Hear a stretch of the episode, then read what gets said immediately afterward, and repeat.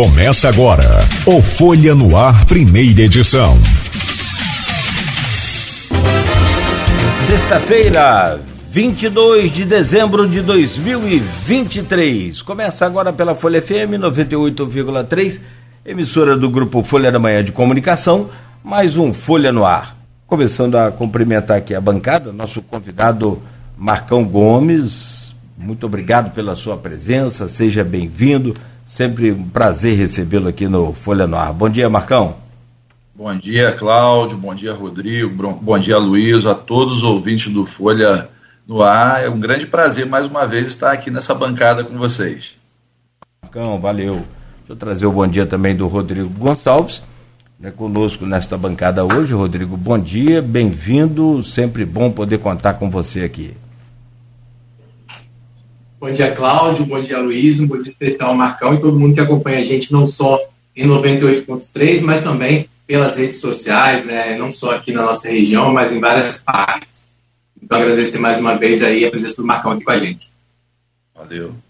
Muito bem, e deixa eu trazer o bom dia do Aloysio Abreu Barbosa, com a gente nessa bancada, como sempre a gente fala, registrando a importância né, e a necessidade dessa presença aqui também. Aloysio, bom dia, seja bem-vindo aí a mais um Folha no Ar. Bom dia, Cláudio Nogueira, bom dia, Beto na técnica, bom dia, Marcão, obrigado pela presença. Vamos conversar, conversar um pouco nos próximos blocos sobre política. Né, se você quiser, depois no final, deixar sua projeção aí para o Fluminense, Fluminense Manchester é, acho que é todo mundo que gosta de futebol, né? Até Rodrigo, pelo menos sabe, segundo o José Vitor sabe, sabe que a bola é redonda, então vou deixar a previsão dele também. É, bom dia, sobretudo você, ouvinte, pelo streaming telespectador do Folha no Ar, é, é pelos, pelo, pelo Facebook, pelo, pelo YouTube, pelo, pelo Instagram. Nosso bom dia especial às categorias que nos acompanham nessa jornada de segunda a sexta, os motoristas de aplicativo, taxistas, pais de alunos e professores. Marcão, é, o assunto da, da semana, pelo menos, é, dos últimos dez dias, e começou aqui nesse programa, com a entrevista do Rodrigo e do Cláudio Nogueira, é a Lua, né? Essa coisa de LOA, de LDO, você, além de político, ex-presidente da Câmara, ex-deputado, ex-presidente da Câmara de Vereadores, né? E ex-deputado federal. É... Você também é advogado, você é contador, servidor federal. Essa coisa de LDO e LOA, para quem, tá, quem é jornalista, para quem é, é advogado, para quem é contador, para quem tem vivência do, legislativo, tem bastante relevo. Para o é, cidadão comum, é uma sopa de letrinhas. Né? No entanto, é, o fato da LOA estar tá travada na Câmara, na Câmara Municipal é, é, trouxe à tona uma série de atores né, da sociedade civil organizada que estão muito temerosos no que essa briga política, esse impasse político pode gerar de prejuízo para a cidade. Né? É, o legislativo, você foi presidente. A, prerrogativa da pauta é do presidente. Né? E Marquinho tem minoria, Marquinho Bacelar tem minoria, não põe para votar porque tem minoria, o que ele, o que ele quer aprovar é, é, na, na LOA fatalmente não vai encontrar votos para isso. E, quer dizer, no frigir dos ovos, é, se espera que, é, instituições como a POI e a PAP, por exemplo, ontem teve aqui a Priscila Marins, presidente da, da, da POI, vai viver de duodécimo. Quer dizer, como é que é isso, cara? Você, como, como, como ex-presidente da Câmara, a, a, até onde vai esse poder do presidente da Câmara? Bom dia.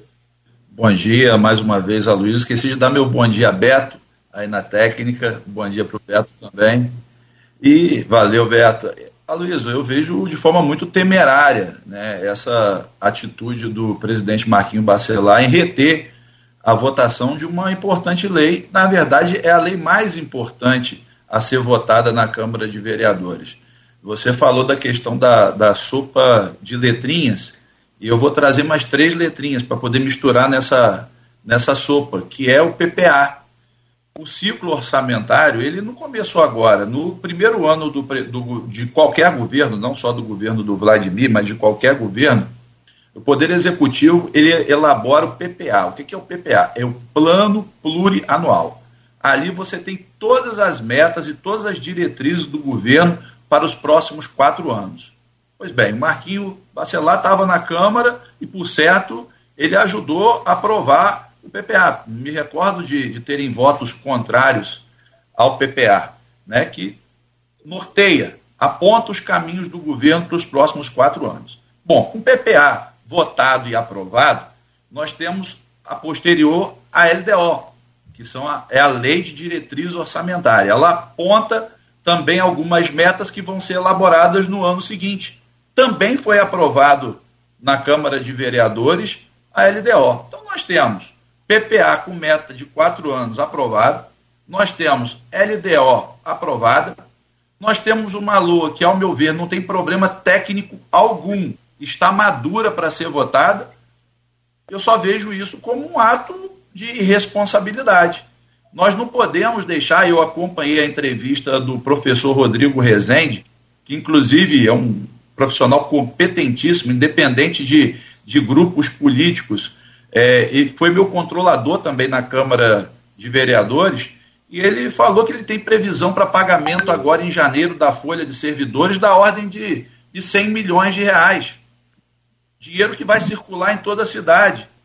E a previsão, se for calculada em cima de duodécimos, ele só tem autorização para poder empenhar cerca de 79 milhões. Quem que ele vai deixar sem receber? Resumindo um pouquinho para as pessoas, tem a questão da, das, assistência, da, da, das entidades assistenciais, tem os hospitais é, que também são os filantrópicos e os terceirizados que prestam serviço na área de saúde. Para resumir, para quem está nos ouvindo, quem está nos assistindo, é como se você tivesse o seu salário, o salário do trabalhador está lá depositado na conta. Você tem a sua conta de energia elétrica para pagar. Aí a sua conta, ela veio, vou usar um valor hipotético aqui, 300 reais o valor da conta de energia para pagar. Você tem o dinheiro na tua conta para poder pagar essa conta. Está lá, o financeiro está lá disponível. Mas você não tem autorização para pagar, você só tem autorização para pagar 200. O que, que vai acontecer? Você vai ter a sua energia cortada. A prefeitura ela tem uma série de despesas para poder pagar ao longo do ano. Essas despesas, independente do que as pessoas acabam confundindo recursos financeiros com orçamento. O ciclo orçamentário do poder público ele, ele tem o empenho, tem a liquidação e tem a despesa. O que, que a lei orçamentária faz? A lei orçamentária ela faz uma previsão das receitas e ela fixa as despesas.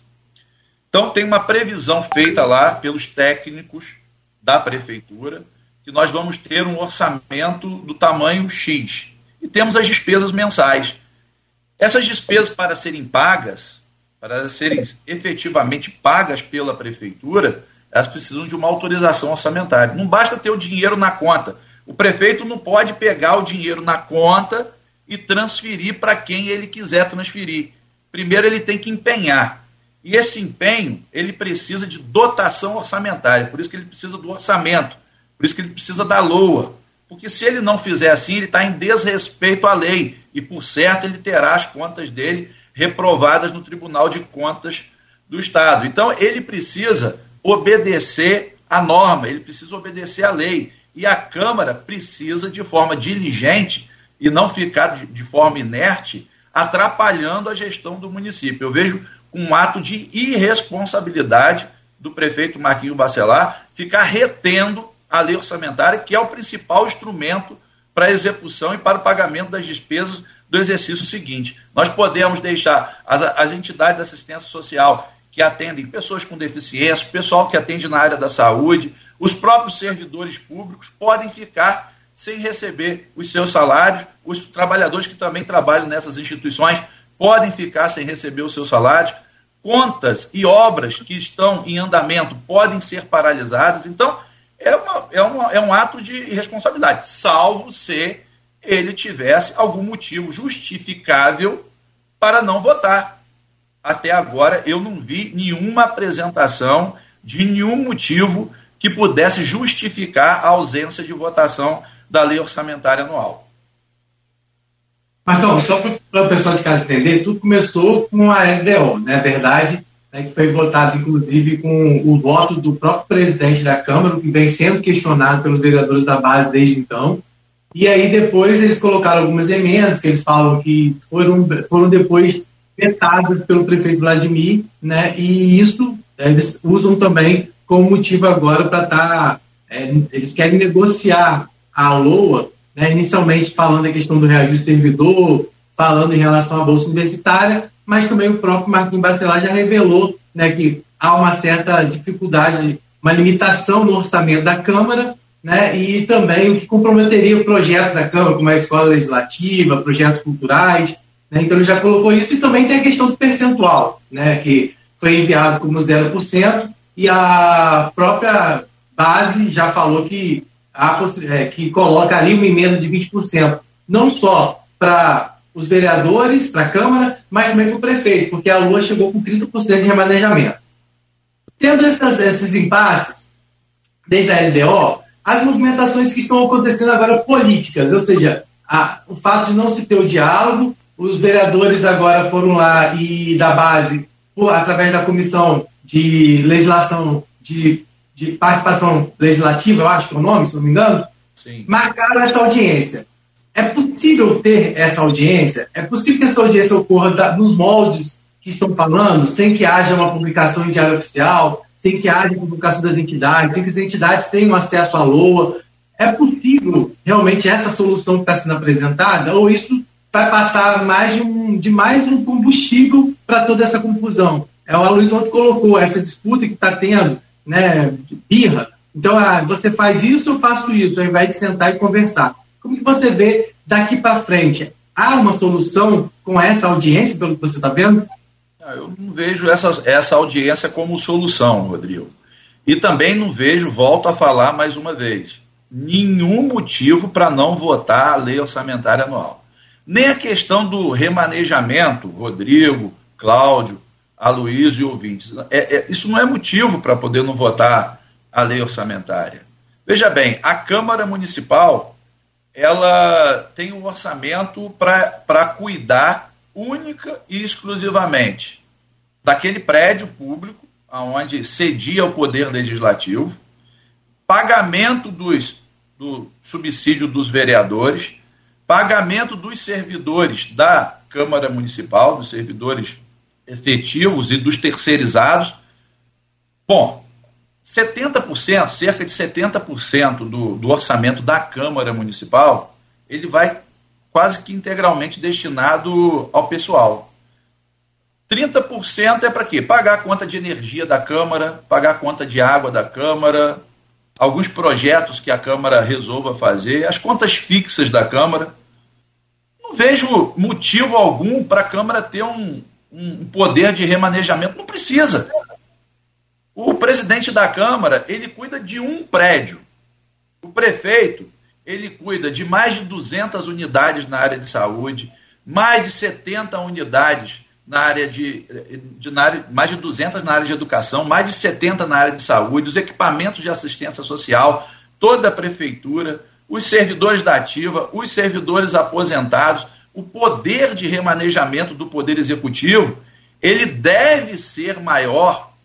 Nunca nós trabalhamos essa ideia, sempre votamos a mesma coisa, seja para o executivo ou para o legislativo, mas o legislativo ele não precisa. Na verdade, o poder legislativo, ele tendo um planejamento é, minimamente bom, ele consegue executar sem precisar remanejar nenhum orçamento. Não está diminuindo o orçamento da Câmara, porque o Poder Executivo ele não tem poder para diminuir o orçamento do, do Legislativo, que já é previsto em lei. Então, o que está se discutindo é um remane... se vai haver um remanejamento ou não para a Câmara de Vereadores. Nem precisaria, mas o Poder Executivo e a bancada é, é, de vereadores da base do governo também está disposta a conceder. Então, assim, é uma, é uma discussão que, ao meu ver, não tem fundamento algum.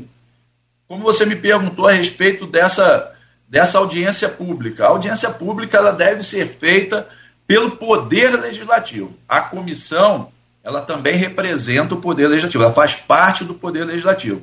Mas a audiência pública deve ser feita no plenário da Câmara, convocada pelo presidente da Câmara, publicada em diário oficial. Deve haver o chamamento de todas as entidades para a discussão do orçamento. E além disso, né, quando eu fui vereador, eu propus o orçamento participativo.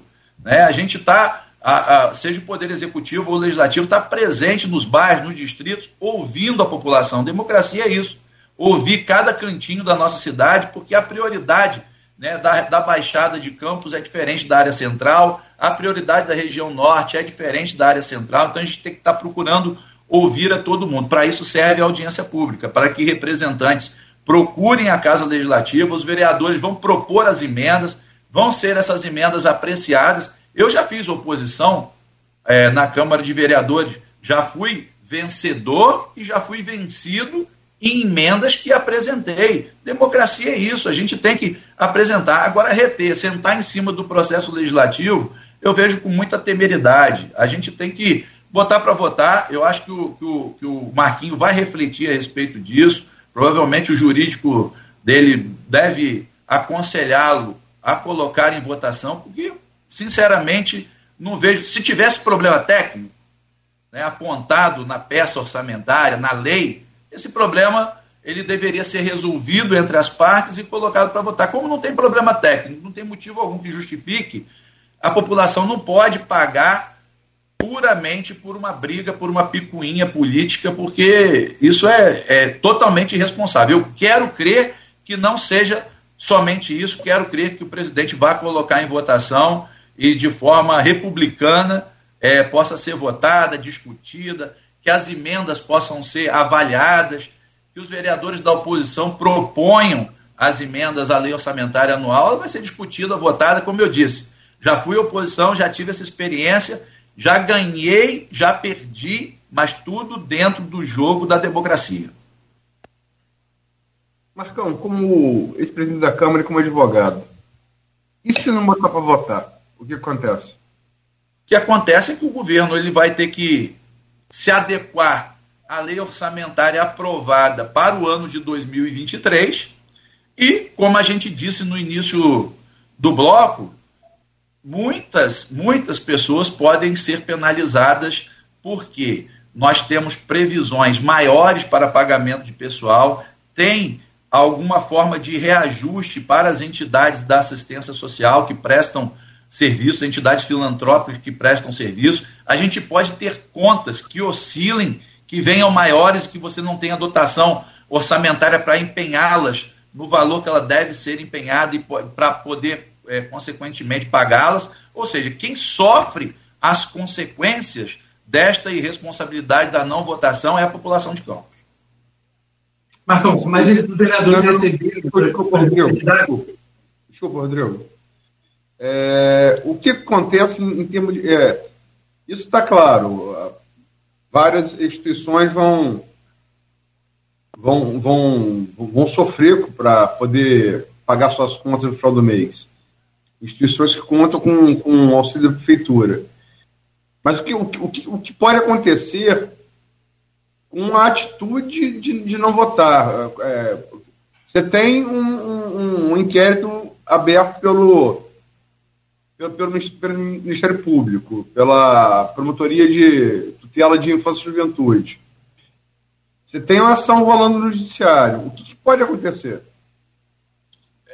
O nosso sistema jurídico é o sistema de freios e contrapesos, né, Luiz? Nós temos, os poderes eles têm que sobreviver de forma independente e harmônica entre si. Mas quando não há uma harmonia, que é claramente o caso em tela, o que vai acontecer é que o Poder Judiciário ele vai ter que entrar em cena, mesmo o Poder Legislativo ele tendo a sua independência e a sua autonomia, mas se ele ficar de forma inerte, sentado em cima do processo legislativo, sem nenhuma justificativa para não colocar em votação, muito provavelmente o Poder Judiciário vai atuar e vai fazer com que este projeto seja colocado em votação, vai notificar o presidente da Câmara, dando um prazo a ele para que ele coloque este processo, que é o processo mais importante, é a lei mais importante do município. Todas as leis são importantes, mas a lei orçamentária anual é a lei mais importante votada em qualquer cidade do Brasil. Então, a inércia do Poder Legislativo, sem nenhuma justificativa, vai acabar provocando com que o Poder Judiciário ele possa intervir nesse caso e intime o presidente da Câmara Municipal a colocá-la em votação. Marcão, é, os vereadores da oposição, o Marquinhos né, e os demais lá do Bacelar, eles receberam alguns representantes dessas instituições e falaram da questão do suplementar, o fundo da infância, mas você falou que o problema não é, não está relacionado só a essas, essas entidades que atendem crianças e adolescentes. Mas é possível essa suplementação do jeito que eles falaram, porque eles colocaram isso como se eles tivessem convencido as instituições de que está tudo bem, que se não, não votar, vai suplementar. Por outro lado, também, o discurso foi meio, não, a gente acredita que vai votar, que vamos chegar, pelo menos isso foi o que foi relatado pelo Renato Gonçalves para a gente na reportagem. Fala, não, a gente pensa, vai votar, a gente acredita no acordo, mas se, se caso acontecesse, é, se resolveria com suplementação. Né? É, estão colocando isso como se as entidades tivessem aceitado esse discurso de boa. E, na verdade, as entidades elas não se posicionaram, elas ouviram as demandas dos vereadores, mas elas também se reuniram para avaliar isso. É possível essa suplementação da forma que está sendo dita? Olha só que coisa é, é, louca, Rodrigo. Ele vai suplementar, os vereadores vão suplementar o quê? O orçamento de 2023? Porque se eles não aprovaram o orçamento para 2024, se eles não colocaram a lei orçamentária anual vai ser executada para o ano que vem em votação, eles vão ficar suplementando o quê? Eles vão suplementar o orçamento de 2023. E se o governo tem maioria na casa, eles vão ficar fazendo esse remendo, vai colocar em votação o remendo, vai ser aprovado. O que não tiver interesse de ser aprovado vai ser rejeitado. Não tem sentido isso. Isso não tem sentido algum. Tem que colocar em votação a lei orçamentária que foi encaminhada pelo Poder Executivo. Volto a falar mais uma vez, Rodrigo. Fui oposição no jogo da democracia, nunca fiz nenhum impedimento. Sempre nós discutimos política, discutimos orçamento, a lei de diretrizes orçamentárias, o PPA, colocamos as nossas emendas, em muitos casos, e os vereadores, eles podem fazer isso, os vereadores da oposição, em muitos casos a gente convenceu os vereadores da base a votar conosco, demonstrando o interesse público daquilo que a gente estava propondo enquanto emenda legislativa. Então, assim, eu não vejo nenhum sentido nessa coxa de retalhos que está sendo proposta pelos vereadores da oposição. Não tem sentido algum. Vai ficar suplementando, vai colocar em votação a suplementação. Quem tem maioria na Casa Legislativa hoje é a base do governo. Vai ficar aprovando essa emenda de retalhos. Não tem sentido algum. Tem que votar a lei orçamentária que foi encaminhada de forma muito técnica, de forma muito trabalhada, ouvindo os setores da sociedade, ouvindo as necessidades de cada cantinho. Existe uma série de obras em andamento no município, tem concurso público em andamento, tem o reajuste, a equiparação que o prefeito concedeu aos servidores públicos, a diminuição das perdas. Então, eu acho que é, é muito temerário. Tem que votar aquilo que foi planejado aquilo que foi elaborado pelo Poder Executivo e dentro do jogo da democracia, se aprovar ou se rejeitar as emendas que forem apreciadas, que forem colocadas em votação, eu, eu vejo dessa forma. Essa, essa questão, hum, você fez parte é, da legislatura no governo Rafael Miguel. Presidente da Câmara no primeiro biênio, né, vereador, depois saiu, foi, foi concorrer deputado, pegou uma suplência, foi, foi secretário de, de, de Rafael, é, mas participou ali bastante da, da legislatura anterior. É, como participou da, da, da, antes dessa também, que era oposição ao governo Rosinha. É, esse episódio agora, ele lembra muito, inclusive com os mesmos atores. Os atores, muitos atores são os mesmos, né? É, Igor Pereira, por exemplo, o mesmo ator, era, é o ator do G8 lá do. Era do Igor Pereira, era, era o líder do G8 lá no. Foi 2019 para 2020, tivemos um impasse também na Câmara. Campos entrou o ano eleitoral 2020 sem orçamento. Né?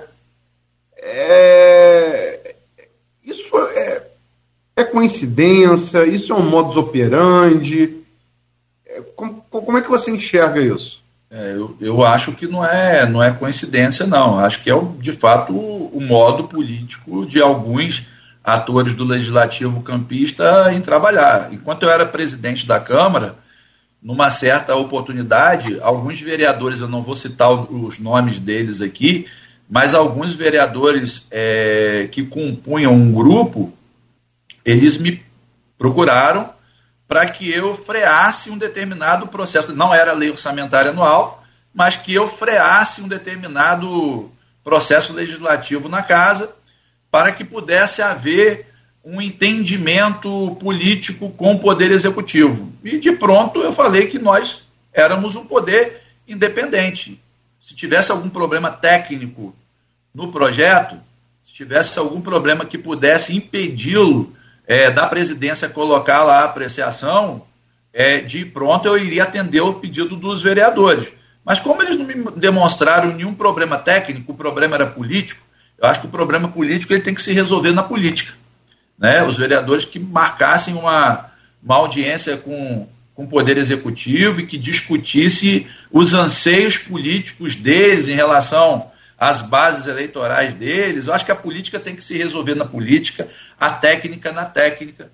O poder legislativo está ali para poder colocar em votação, apreciar projeto de lei. Projeto de lei foi colocado, isso, isso aconteceu comigo. De imediato eu falei, olha, vereadores, infelizmente eu não vou atender o pedido de vocês. Eu vou colocar o projeto em votação. Se vocês quiserem negar o projeto, é um direito de vocês. Vocês vão usar a tribuna da Câmara, o argumento de vocês na tribuna da Câmara vai colocar em apreciação se vocês pretenderem votar contrários ao projeto, votem contrários ao projeto. Não há problema algum, o projeto vai ser rejeitado. No momento posterior, o Poder Executivo adequa, manda de volta para poder votar aqui. Eu não vejo problema nisso. Agora, reter projeto para poder fazer barganha política, vocês não contem comigo que isso eu não irei fazer. Não fiz nem quando era oposição, nunca barganhei isso com o governo da Rosinha, mesmo enquanto vereador de oposição, nunca apresentei é, é, nenhuma, nenhuma, nenhum ato para poder dificultar nenhum tipo de projeto, enquanto fui também vereador da base e fui presidente da Câmara, não permiti que isso acontecesse. Eu acho que política se resolve na política, técnica se resolve na técnica. Os vereadores foram eleitos pela população para poder fiscalizar o Poder Executivo, para criar projeto de lei e para aprovar ou negar os projetos que são encaminhados pelo Poder Executivo. E é isso que tem que ser feito. A Priscila Marins, está, foi entrevistada, é, advogada, com vasta experiência eleitoral, presidente da APOI, estava assistindo a entrevista hoje aqui, Marcão, e comentou aqui agora. Repito as palavras dela.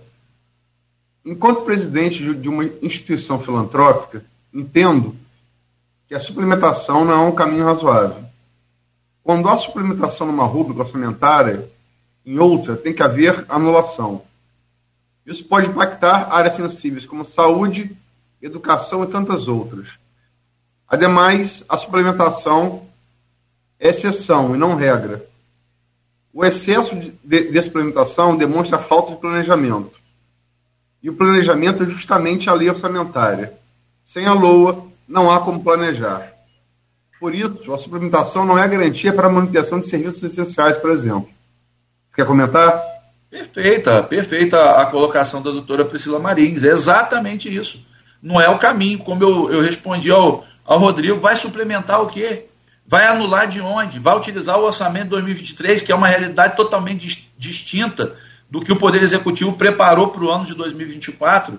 Então não tem sentido isso.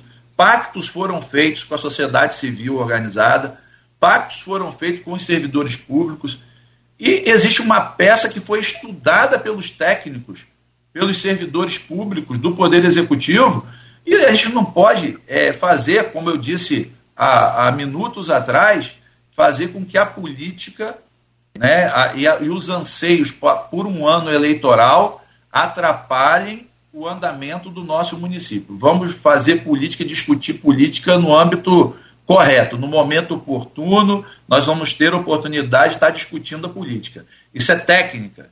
Isso é, os vereadores foram eleitos pelo povo para votar, para aprovar ou para rejeitar. Eles não foram eleitos pelo povo para sentar em cima do projeto legislativo, eles não foram eleitos para, pelo povo para poder ficar postergando o trabalho deles. Isso é trabalho deles. Não fazer o trabalho para o qual, para o qual eles foram eleitos, eles estão incorrendo num, num grave erro junto aos próprios eleitores e junto a toda a sociedade de Campos. Bom, Marcão, são 7h44, a gente precisa fazer uma pausa no programa. Acho que vocês esmiuçaram bem essa coisa, né? Falaram muito bem sobre a parte técnica e essa parte política.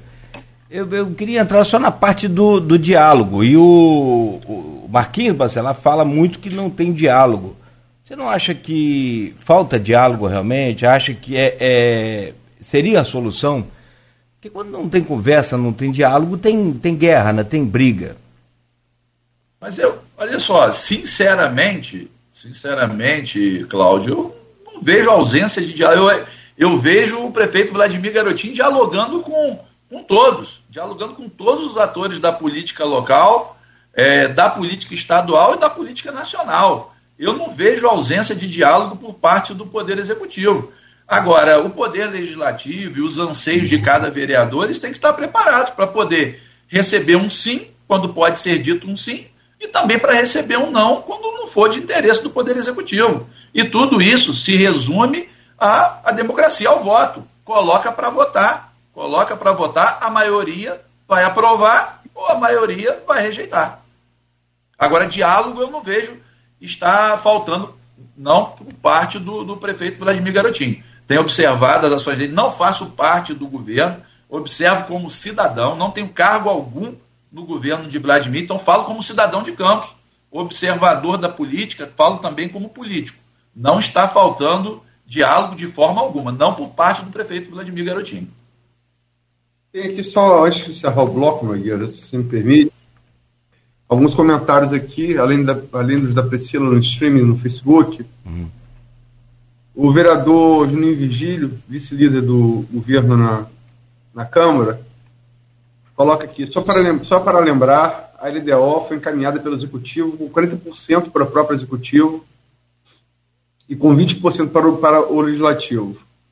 Nós, da bancada da base, do governo, apresentamos uma emenda com 20% para ambos a bancada da oposição reprovou a nossa emenda e aprovaram uma emenda é, por ela com 0% para o executivo e 20% para o, para o legislativo. Está claro que o que eles querem é engessar o prefeito por conta do ano eleitoral que se aproxima. O mesmo Juninho Virgílio faz o segundo comentário aqui. Uma total irresponsabilidade dos nove, dos nove, dos nove vereadores de oposição estão pensando nos interesses próprios e deixando de lado as necessidades da sociedade. Por fim, o Patrício Borges, que eu não conheço, mas é um ouvinte ao qual agradeço aí pela audiência, pela participação, resume bem que me parece ser o sentimento do cidadão campista em geral sobre essa questão. Diz aqui o Patrício, bom dia. Briga, briga pelo poder. Quem sofre é a população lamentável. E só em relação ao vereador Juninho Virgílio, a gente está lendo aqui os comentários dele, porque ele publicou aqui. Né, é, qualquer vereador de, oposi de, de, oposição que quiser também comentar ou participar, por favor, está aberto aqui o espaço, espaço democrático. Boa, boa. Perfeito. Então, e só para reforçar, Luiz, Cláudio e Marcão, que a gente tem tentado, desde o início, quando surgiu o impasse da, da LOA, é, mais informações né, a respeito, inclusive solicitando a Câmara, porque a Câmara chegou a dizer que tinham 21 inconsistências, foram identificados 21 erros na LOA, é, e por isso ela foi devolvida ao governo. A gente pediu para que esses 21 erros fossem enumerados, até para a gente poder questionar exatamente essa parte técnica como o Marcão, o Marcão mesmo colocou, Sim. E a gente não teve resposta em relação a isso. O que a gente sabe sobre erros, é, supostos erros encontrados na LOA, ou erros apontados pela oposição na LOA, foram os discursos que a gente já ouviu né, em relação a, a, a problemas que podem comprometer a escola legislativa, a questão da ausência da bolsa universitária, é, do reajuste do servidor. Essas são questões que foram colocadas, mas as 21 inconsistências apontadas e que a prefeitura devolveu dizendo que não existiam, a gente não conseguiu ter acesso até agora, por exemplo, a poder informar a população né, e até mesmo ouvir especialistas sobre isso, né? Porque a gente é, buscou essa informação e não obteve até agora. Exatamente, Rodrigo. É, eu tomei o cuidado de, de também ligar para o controlador, porque é professor, é meu amigo, foi também meu controlador, professor Rodrigo Rezende. Eu perguntei ao professor Rodrigo: Rodrigo, tem algum problema técnico na peça orçamentária? Marcão, não há problema técnico algum. Eles fizeram de fato é, 20 e poucos, são, foram 21 apontamentos, acredito eu. Nós do controle nós respondemos pontualmente a todos os apontamentos feitos pela, pela Câmara de Vereadores. Não, não existe motivo algum para que a lei orçamentária não seja votada. Todos os apontamentos foram respondidos e explicados pontualmente ao Poder Legislativo. Quanto ao fato de não estar na lei orçamentária anual alguns pontos que os vereadores de oposição acreditam que deve, devessem estar, eles têm que propor as emendas e colocar essas emendas em votação. Isso não tem sentido algum. É o único caminho, não existe outro caminho. Salvo isso, eles estão incorrendo num grave erro de não estarem fazendo a tarefa para os quais eles foram eleitos. Eles foram eleitos para apreciar e votar ou rejeitar os projetos de lei e para fiscalizar o Poder Executivo. Essa é a função dos vereadores e como disse, mais uma vez, a questão do remanejamento, o Juninho, o vereador Juninho Vigílio comentou a respeito do remanejamento. O remanejamento ele é muito importante para o Poder Executivo. Porque, como eu disse, as tarefas do Poder Executivo, elas são gigantescas. A quantidade de prédios, de compromisso, de servidores, ela é gigantesca. O orçamento da Câmara não muda, cerca de 70% dele é para pagamento de pessoal, não tem o que ficar remanejando, sobra 30%, se precisar remanejar, mas é um prédio. O presidente da Câmara ele cuida de um prédio público. Ele não precisa de tanto poder de remanejamento para o seu orçamento, salvo se o orçamento tiver uma total catástrofe. O orçamento da Câmara, que eu não acredito nisso. Conheço os técnicos que assessoram o, o presidente Marquinhos Bacelar, são técnicos competentíssimos. Ele não vai ter necessidade disso. Eu acho que isso é muito mais uma, uma picuinha política eleitoral do que problema técnico. Problema técnico não existe. Coloca em votação, aprecia, aprova ou rejeita e libera essa lei orçamentária. É isso que deve ser feito pelo Poder Legislativo, porque senão eles estarão, não estarão executando a função para as quais eles foram eleitos. Muito bem, 7 horas e 51 minutos. Marcão, vou pedir licença rapidamente, você, o Aloysio e também ao Rodrigo. Uma pausa bem rápida para a gente voltar né, a conversar com você e aí a gente já vai virando um pouco a chave para a questão de, de política, essas coisas todas. Rapidamente, no oferecimento de Coagro, Proteus, Unimed Campos, Laboratório Plínio Bacelar e Vacina Plínio Bacelar, Voltaremos a seguir com o Folha no Ar, hoje com a Luiz Abreu Barbosa na bancada, com o Rodrigo Gonçalves também na bancada, e estamos conversando com o ex-deputado federal e ex-presidente da Câmara de Vereadores de Campos, Marcão Gomes. Estamos conversando, recebendo aqui com muito prazer o Marcão Gomes. Marcão Gomes, que já foi presidente da Câmara Municipal de Vereadores de Campos, já foi deputado federal também e fala com a gente hoje no programa sobre os, os contextos políticos. Falamos sobre a LOA, que está travada aí nesse primeiro bloco, e nesse segundo agora, Marcão. É, a gente fala aqui e eu tento fazer um resumo de três perguntas que estão aqui no grupo de WhatsApp do programa e do blog Opiniões, que é do Aloysio. A primeira vem lá do da Silvana Venâncio, ela é jornalista, mora em Bom Jesus, do Itabapuana. O que fez o senhor se aproximar com o grupo do prefeito Vladimir Garotinho? O que pesou para isso é, se antes era oposição. E aí vem o radialista Arnaldo Garcia, também aqui, e deixa a sua pergunta, é, rapidamente, só para localizar aqui. Está aqui, ó. Senhor Marcão, como o senhor avalia a instituição partido político no Brasil, uma vez que deveriam, ao meu entender, representar correntes políticas e a maior, entre aspas, farra nas trocas, como se fosse de camisas de time de futebol. E em muitos casos, nem isso. Isso seria a mazela da democracia? E para fechar, o Marquinhos Barcelo, né, é, pres, é, presidente da Câmara do deputado federal e agora voltando a disputar uma eleição a mais é, difícil que, que é a de vereador. Né? O senhor foi presidente da Câmara de Vereadores, foi deputado federal. Como pretende resgatar os votos pelo desgaste natural e pela mudança de partido? Acho que elas estão conectadas uma com a outra e tem ainda esse tema do bloco. Vou começar respondendo a questão dos partidos políticos. É, no Brasil, é, a, acho que o poder legislativo ele tenta dar fortalecimento e dar protagonismo aos partidos políticos. É, a questão da fidelidade partidária para, para os legisladores é um exemplo claro disso, de tentar manter né, essa fidelidade partidária. Mas culturalmente, né, no nosso país, as pessoas fazem as opções é, não pelos princípios, pelos ideais dos partidos políticos, mas fazem muito de forma pessoal. Né? As escolhas são muito de forma pessoal. O eleitor, quando ele escolhe, por exemplo, o caso do, do, do, do ex-presidente Jair Bolsonaro, ele já foi do PSL. Hoje ele está afiliado ao PL. Ou seja, as pessoas votam no que representa a pessoa do presidente, do ex-presidente Jair Bolsonaro. Se amanhã ele se direcionar a uma outra sigla partidária, as pessoas irão acompanhá-lo para essa outra sigla partidária.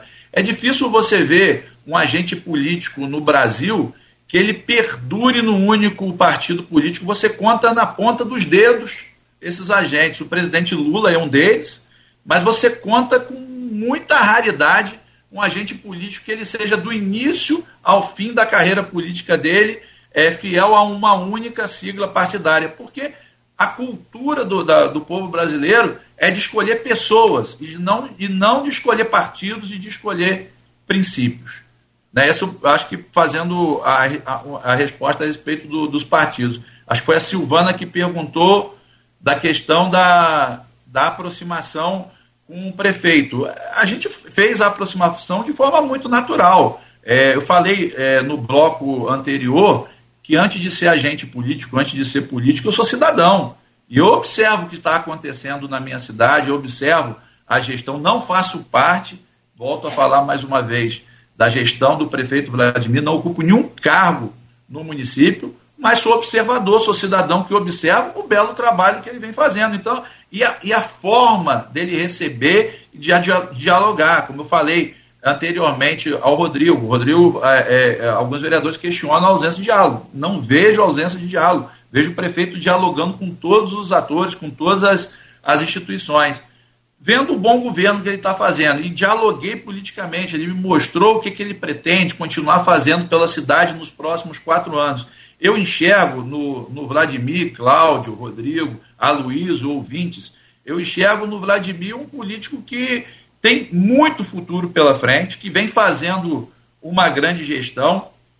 E antes disso, antes de fazer essa escolha, eu procurei ouvir os meus amigos, os meus familiares, as pessoas que militam no meu grupo político, e todas elas foram uníssonas em falar da boa gestão que o Vladimir vem fazendo. Então, isso gerou a nossa aproximação é, junto ao prefeito Vladimir Garotinho e respondendo a pergunta, a, a, pergunta posterior, que eu acho que foi do meu amigo do Marquinho, do Marquinho Barcelos, é a respeito da dificuldade de fato. A eleição de vereadores é uma das mais difíceis, até pela quantidade de candidatos que concorrem à eleição de vereadores, ela é muito pulverizada, ela é muito fatiada, mas eu acho que a dificuldade é para todo mundo, a dificuldade de, de encontrar esse voto e a gente supera a dificuldade como? Eu costumo falar para todo mundo que eu só tenho um voto, um único votinho que é o meu.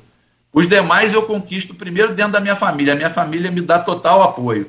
O meu grupo político me dá apoio. Então é família, grupo político e trabalho. Não tem nada que supere o trabalho. Então, mesmo fora de mandato, a gente vem trabalhando muito, vem ajudando a muitos projetos, projetos na área da pessoa, da, na, da pessoa com deficiência, projetos na área de saúde, projetos na área de educação, um trabalho que a gente faz é, também no nosso escritório jurídico de forma dativa, atendendo gratuitamente a muitas pessoas que não têm condições de pagar um advogado e que não conseguem acesso à defensoria pública. É, programas é, também na área odontológica, a gente tem parceiros que atendem a população mais carente para a gente. Então é muito trabalho. Então a gente conquista é, com quê? Com ideias, com projetos, é, com grupo, com família e principalmente com trabalho. É nessa, que, é nessa toada que a gente vai buscar é, a discussão do voto numa eleição que de fato é muito difícil, como dito pelo meu amigo vascaíno Marquinhos Barcelos. Acho que eu respondi as três, né? Marcão, é, essa eleição pode trazer uma peculiaridade. É, você e Rafael se elegeram em 2016 né, é, 2016 não, perdão. Em 2012. Se elegeram em 2016. Se elegeram em 2012 como bancada de oposição. A bancada de oposição era composta por você, por ele, por Nildo Cardoso e Fred Machado. E sendo quatro vereadores, uma minoria bem menor do que minoria que hoje tem o presidente da Câmara, Marquinhos Bassalar, é, vocês foram uma oposição muito ruidosa né? Tanto que em 2016 é, é, você se reelegeu, Rafael se elegeu no primeiro turno é, prefeito, uma votação consagradora, passou por dificuldades econômicas, é, advindas da. Não tem como se controlar isso, né? Preço do petróleo, que é bem na verdade vinha desde dezembro de 2014, desde ali do, do meio para o final do segundo governo Rosinha Teve erros também de condução ali é, do próprio governo, todo governo tem erros. É, mas você é, acabou o governo ali de maneira melancólica, é, eleitoralmente, ficou em, em, em, quarto lugar, mas quase que é, quase que Natália, que é uma estreante, passa por muito, muito, muito, muito pouco, né?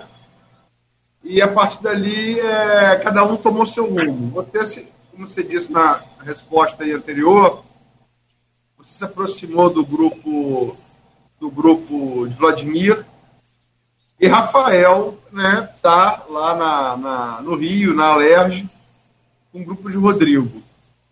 É, eu estava fazendo uma matéria semana passada sobre, sobre nominata em relação ao grupo Bacelar e acabei, no primeiro momento, esquecendo de falar do, do Cidadania, que está com o Rafael, presídio aqui é, em Campos. E acabei, dizer, depois, colocando, por óbvio, que pertence ao arco de aliança. E conversando com, com, com o próprio Rafael e com, com outras fontes também, não está fechada a possibilidade dele concorrer a vereador é, é, é, em Campos, na próxima eleição. É, como é que você acha que é, sai um pouco de você e tenta entrar na cabeça do eleitor comum? Como é que seria ver você e Rafael, que já foram chamados de Batman e Robin, como posição na Câmara, um ao lado do Corinho e um ao lado do Charada? Como é que, como é como é que seria isso?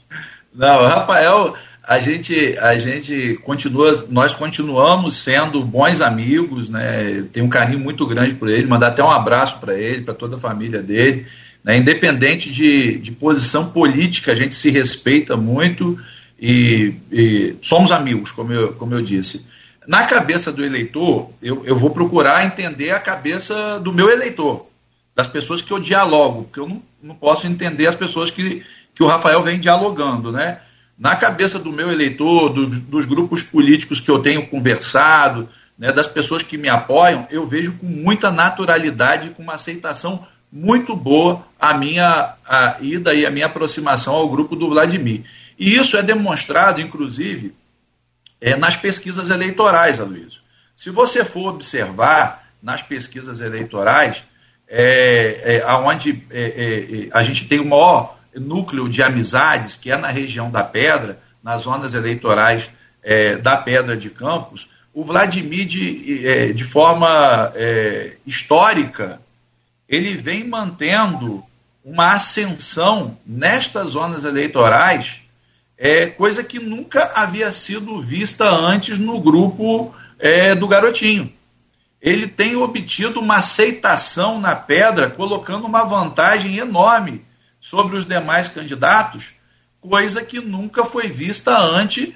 É, volto a falar, de forma inédita. O Garotinho e a Rosinha nunca conseguiram isso que o Vladimir vem conseguindo. Então, esse é o espelho das pessoas que, que eu ouço, das pessoas que eu converso. Então, o eleitor olha para o Marcão, o Marcão está numa posição que o eleitor já tomou essa decisão.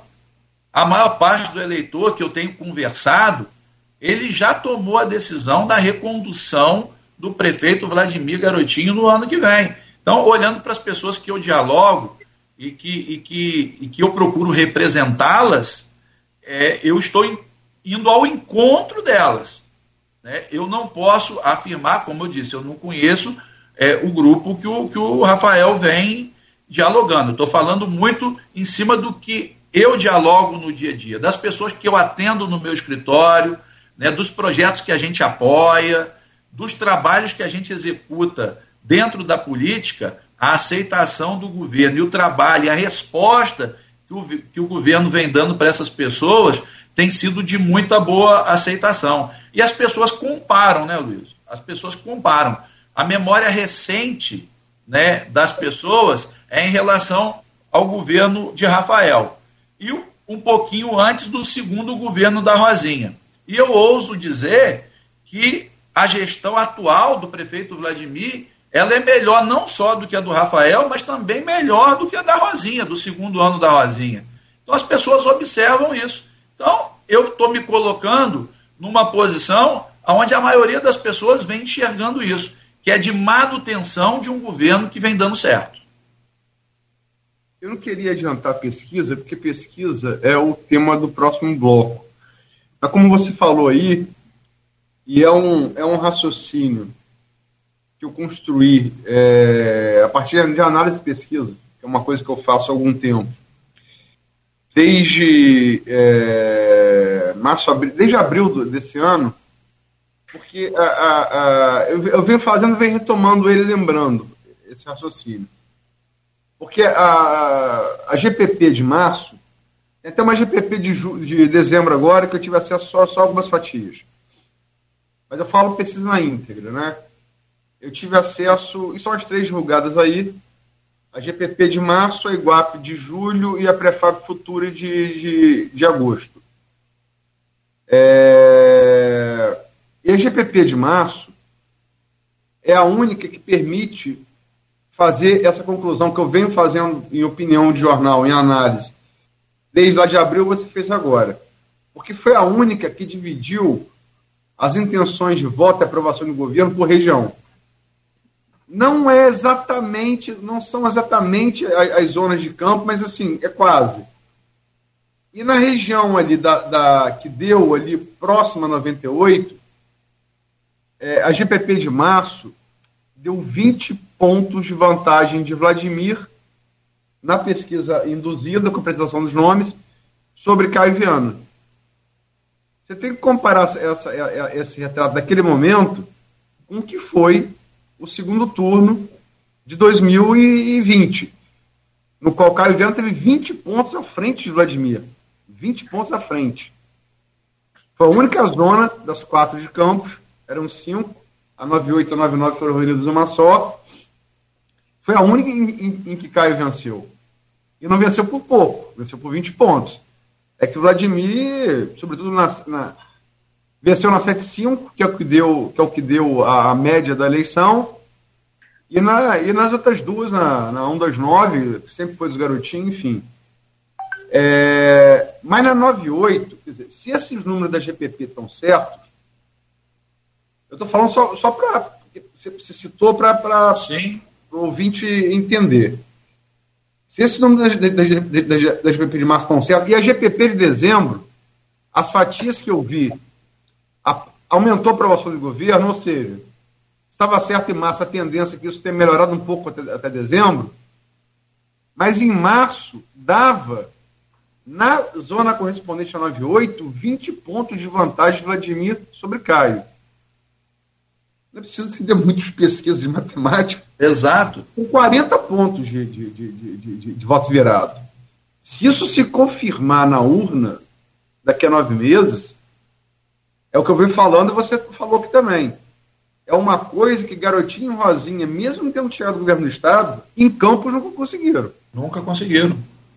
A que, que você acredita isso, como cara da 98? Eu, eu, eu tenho certeza disso, porque é, é, não, eu estou me baseando não só pelo fato, e a minha decisão, como eu disse anteriormente, não foi só pelo fato, eu não me decidi a aproximação ao prefeito por, por questão de pesquisa. Eu me decidi conversando com a minha família, com os meus amigos e com o meu grupo político. Então, se os meus amigos, família, grupo político, as pessoas que eu conheço, que votaram em mim pela primeira vez quando eu vim candidato lá em 2012 e votaram em Macou. Para prefeito, as pessoas que votaram em Marcão e votaram em Macou, hoje escolhem o Vladimir para prefeito. As pessoas que, muitas que eu conheço, que votaram em Rafael e que votaram ou em Macou ou em Arnaldo, mesmo Arnaldo estando naquele momento concorrendo é, de forma judicializada, hoje escolhem o Vladimir é, como prefeito. Eu acho que a entrada também e o belo trabalho que o, o vice-prefeito Frederico vem fazendo ao lado do Vladimir é, tem muito também, a, está contribuindo muito com esse crescimento do, do Vladimir na Pedra. O Frederico vem fazendo um, um magnífico trabalho lá na vice-prefeitura, dialogando com todo mundo. O Mauro Silva também é um ator importantíssimo que dialoga muito bem com, com as camadas da pedra, que também vem fazendo um trabalho muito bom lá no desenvolvimento econômico, e a gestão do prefeito como um todo, que vem trabalhando não só para pedra, mas vai estar tá, traba tá trabalhando muito forte também nos bairros mais periféricos. Eu posso citar, Aloysio, é, é, é, esses dias eu estava chegando para trabalhar lá no IFE, e aí um, um servidor terceirizado que a, nos ajuda lá na, na limpeza, contratado por uma empresa terceirizada que trabalha na limpeza, me chamou. Marcão, você tem falado com o prefeito Vladimir, de vez em quando você encontra com ele, encontra. Agradece a ele para mim, agradece a ele pela obra que ele fez lá pertinho da minha casa, lá no Parque Santa Clara. Pela pracinha, pela pavimentação, pelos brinquedos que ele colocou lá. A minha esposa, ele falando comigo, trabalha é, numa casa de família, trabalha como empregada doméstica numa casa de família lá no Flamboyant.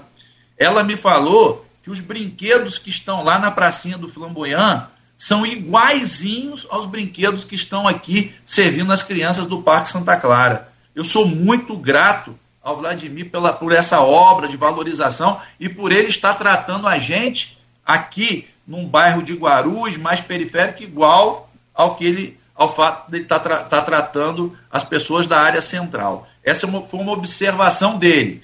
Aí, eu estou numa instituição que é uma instituição de ensino, é academia, onde a gente conversa com professores que têm pós-graduação, mestrado, doutorado, pós-doutorado, a gente conversa também sobre projetos políticos, sobre o trabalho que o prefeito vem fazendo e a aprovação também dentro da academia do professor é enorme.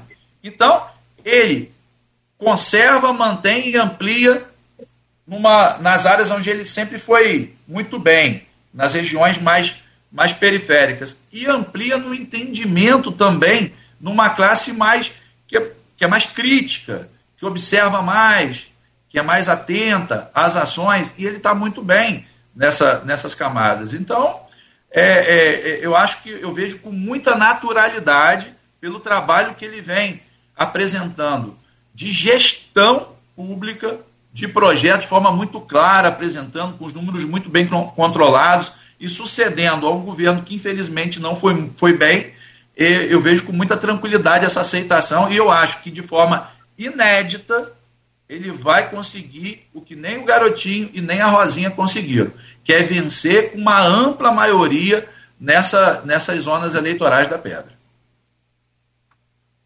Marcão, é, eu vou deixar a Luiz depois falar sobre essa parte mais de pesquisa, porque ele conhece mais detalhadamente os números, né?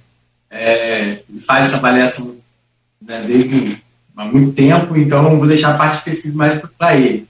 A gente vai falar também sobre a questão partidária mais à frente, pela questão até de nominatas, né? A gente viu que o Aloysio também trouxe é, em primeira mão né, que o PL, que até então estava no seu grupo, passa agora a fazer parte do, do Bacelar, com o Elinho Naim provavelmente assumindo a presidência do partido né, nessa mudança. Também já é de conhecimento há um bom tempo que você já vinha negociando com, a, com, com o MDB, que tem lá o Silvinho Martins, e vai ter também no grupo o vereador Marcione, da farmácia, né? e outros nomes que já surgem. Essa movimentação partidária, ela, ela define muito como vai ser essa questão da disputa à Câmara. Como você está falando do seu grupo, essa migração do PL para o MDB é, é, dada como certa por você? Como vai ser isso? Você vai concorrer pelo MDB?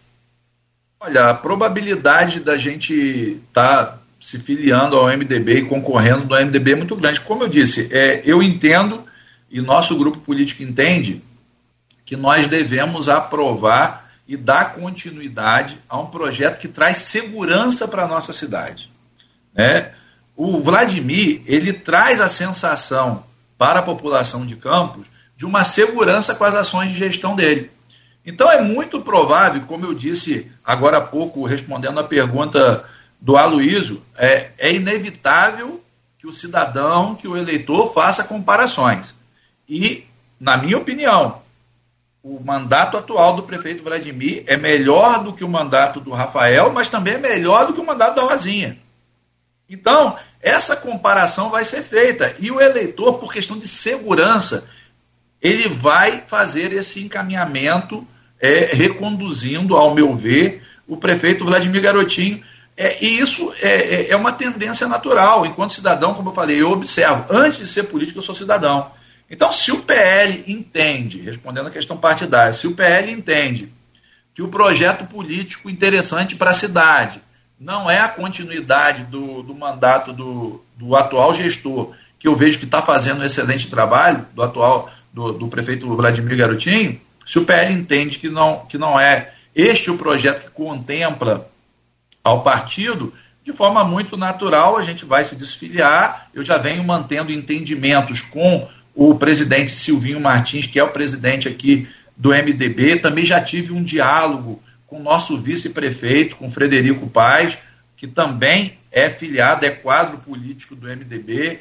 É, conversei também sobre a minha saída, possível saída do partido, com o senador Romário, que a gente trabalhou e a gente tem projetos que a gente trabalha lado a lado com o senador Romário. E aí o Romário também fez contato com, com o Washington Reis, que é o presidente estadual, e falou: Ó, tô levando um ex-deputado, um ex-vereador aí pro, pro MDB, meu amigo. Aí eu também tive a oportunidade, através da apresentação que o senador Romário me fez ao Washington Reis, de ter um diálogo na presidência estadual. Então, assim, eles é, é, me convidaram a me filiar ao MDB, o convite foi feito e, e nosso grupo político também entendeu é, como sendo de forma salutar essa minha ida para o MDB. Então, esse deve ser, de fato, o caminho natural. Né? Nos próximos meses, a gente deve estar se filiando ao MDB para poder concorrer e para dar apoio a um governo que vem dando certo.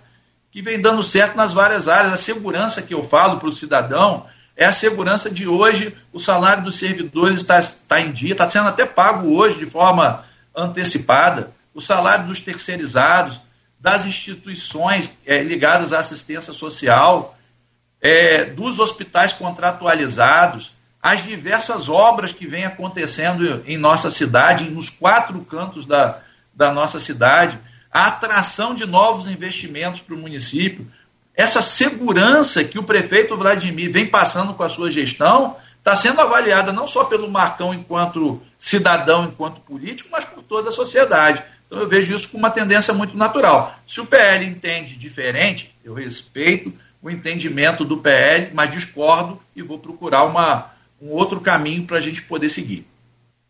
Chances no MDB. Tem você, tem Silvinho, tem Marcione, Neném também parece que já vai vir lá pelo MDB, e também teve o convite à ex-vereadora Josiane Morumbi. É, vai ser uma nominata forte. Você acha que vai? Como é que vai ser essa disputa aí? Porque vai ser uma disputa externa, mas também interna, né? Porque tem nomes fortes no partido.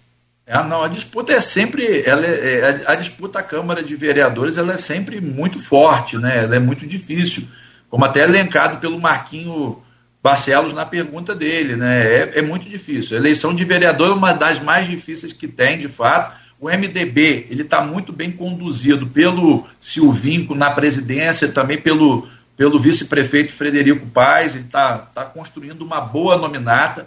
A gente tem a expectativa de eleger grandes quadros lá e a disputa ela vai se dar naturalmente nas urnas. É, é algo muito natural. Eu, quando me candidatei pela primeira vez em 2012, né, eu concorri à época no PT a Odisseia estava fazendo um excelente mandato como vereadora. A gente concorreu com, na época, com o ex-deputado Claudeci, também concorreu a vereador é, é, numa coligação que a gente fez na, com o PT, com o PSL à época, e outros atores que tinham muito destaque, e a gente conseguiu avançar. O nosso grupo político à época já havia sido também é, dividido. Na época, o meu primo veio candidato a vereador, é, um outro amigo do grupo também veio candidato a vereador. Como eu disse, é uma eleição muito difícil. Se divide muito, são muitos candidatos. Então, o trabalho, um grupo político forte e o diálogo com a população, não só no período da eleição. Né? E aí é, eu volto a ressaltar. É, o eleitor olha muito isso. Olha, o Marcão é um, é um agente político que ele está ao meu lado, não só no período da eleição. Eu ligo para ele, ele me ajuda a resolver as demandas, ele faz o encaminhamento das demandas, é isso que o, que o político tem que fazer. O político que faz isso, que trabalha de forma integral durante todo o período, e não só na época da campanha eleitoral, normalmente ele tem menos dificuldade no diálogo com, com os eleitores. E a gente espera fazer uma disputa boa lá no MDB. Logicamente que eu vou trabalhar para que a gente conquiste uma vaga. Eu acho que a gente pode ajudar bastante ao governo é, voltando para o poder legislativo. A gente vê algumas discussões é, que algumas visões que devem ser colocadas de forma diferente, que eu acho que podem promover o conhecimento dos pares em, em, determinados assuntos. Eu acho que eu tenho bastante a contribuir, vou me apresentar com, uma, com essa opção é, no ano que vem e espero que tenhamos êxito nesse, nesse trabalho. Mas não só no MDB, mas em qualquer partido, a disputa vai ser muito acirrada, diferente do, do Poder Executivo, que eu vejo um encaminhamento com naturalidade, é, por causa da segurança que o, e do trabalho do, do prefeito Vladimir, eu vejo um encaminhamento dele com muita naturalidade, a eleição para o Poder Legislativo ela será muito disputada.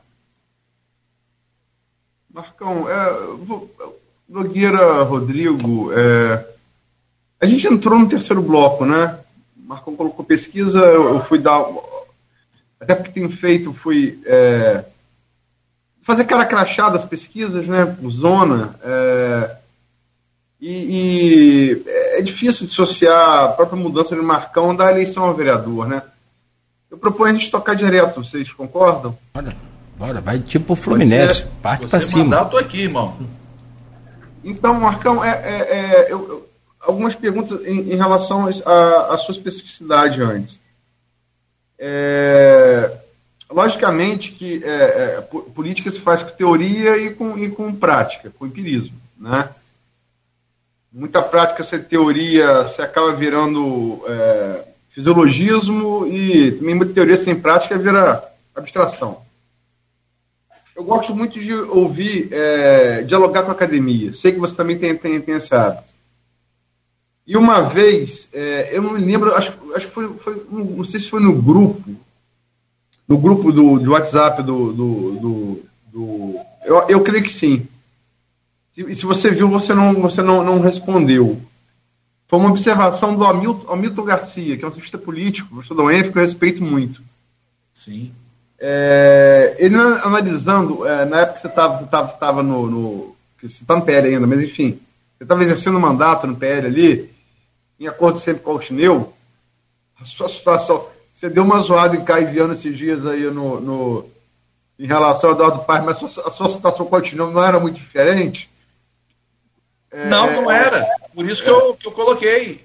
É. Mas não era é, diferente, era idêntica. É, você ficou um pouquinho, né? Acho que você foi, foi que você foi segundo suplente, não é? Primeiro. Primeiro, ele foi terceiro, você ficou um pouquinho melhor. É, primeiro. É, você, o que tirou você foi, foi o bolsonarismo, senão você seria eleito. Mas, enfim.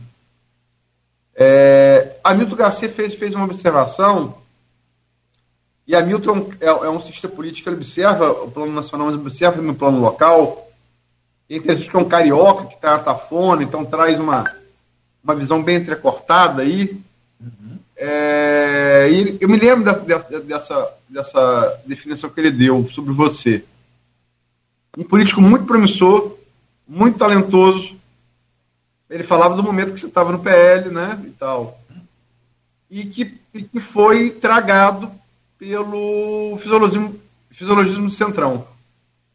E no seu caso, ele procurava resumir o dilema dos políticos brasileiros em geral. Uhum. Primeiro, se você, se você viu, viu, se você lembra, e se você concorda ou não, por quê?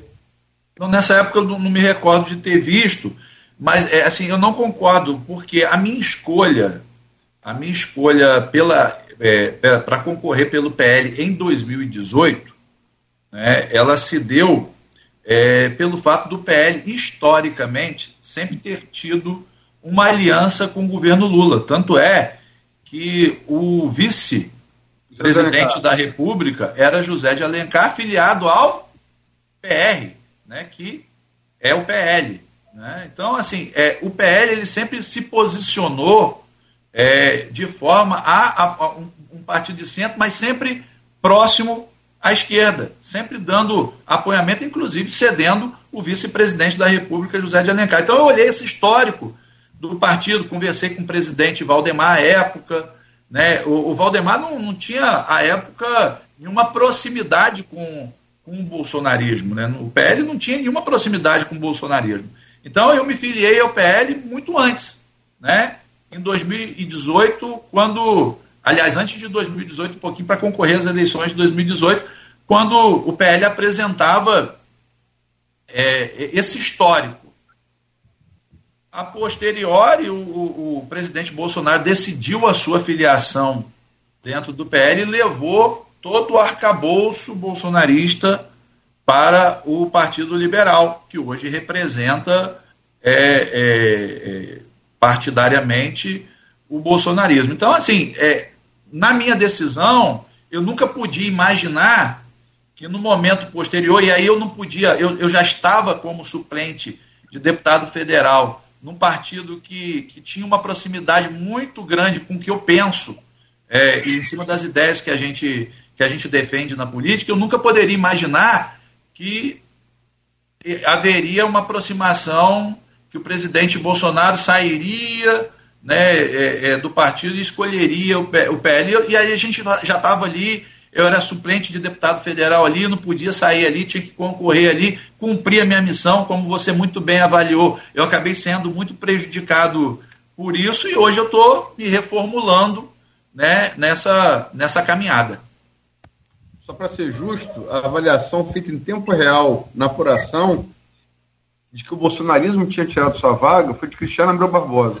Sim. Ele fez isso, me lembro, na, na, na, durante a apuração. Uhum. Antes da conclusão de 100%, ele falou: ó, Marcão não vai porque fica na tábua da beirada para o bolsonarismo. Exatamente. Eu lembro que eu li e assim, vi os números. O Cristiano é muito bom com número, né? Uhum. Mas foi, foi dele. Agora, é, Campos é, é um município. É, é um município assim, peculiar algumas coisas, né? É aquela frase atribuída de Túlio Vargas, que Campos é o espírito do Brasil.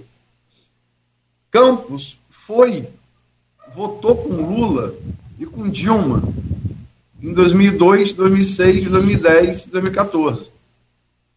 E Campos se tornou, deu uns 180 graus, e se tornou muito bolsonarista nas eleições de 2018 e 2022.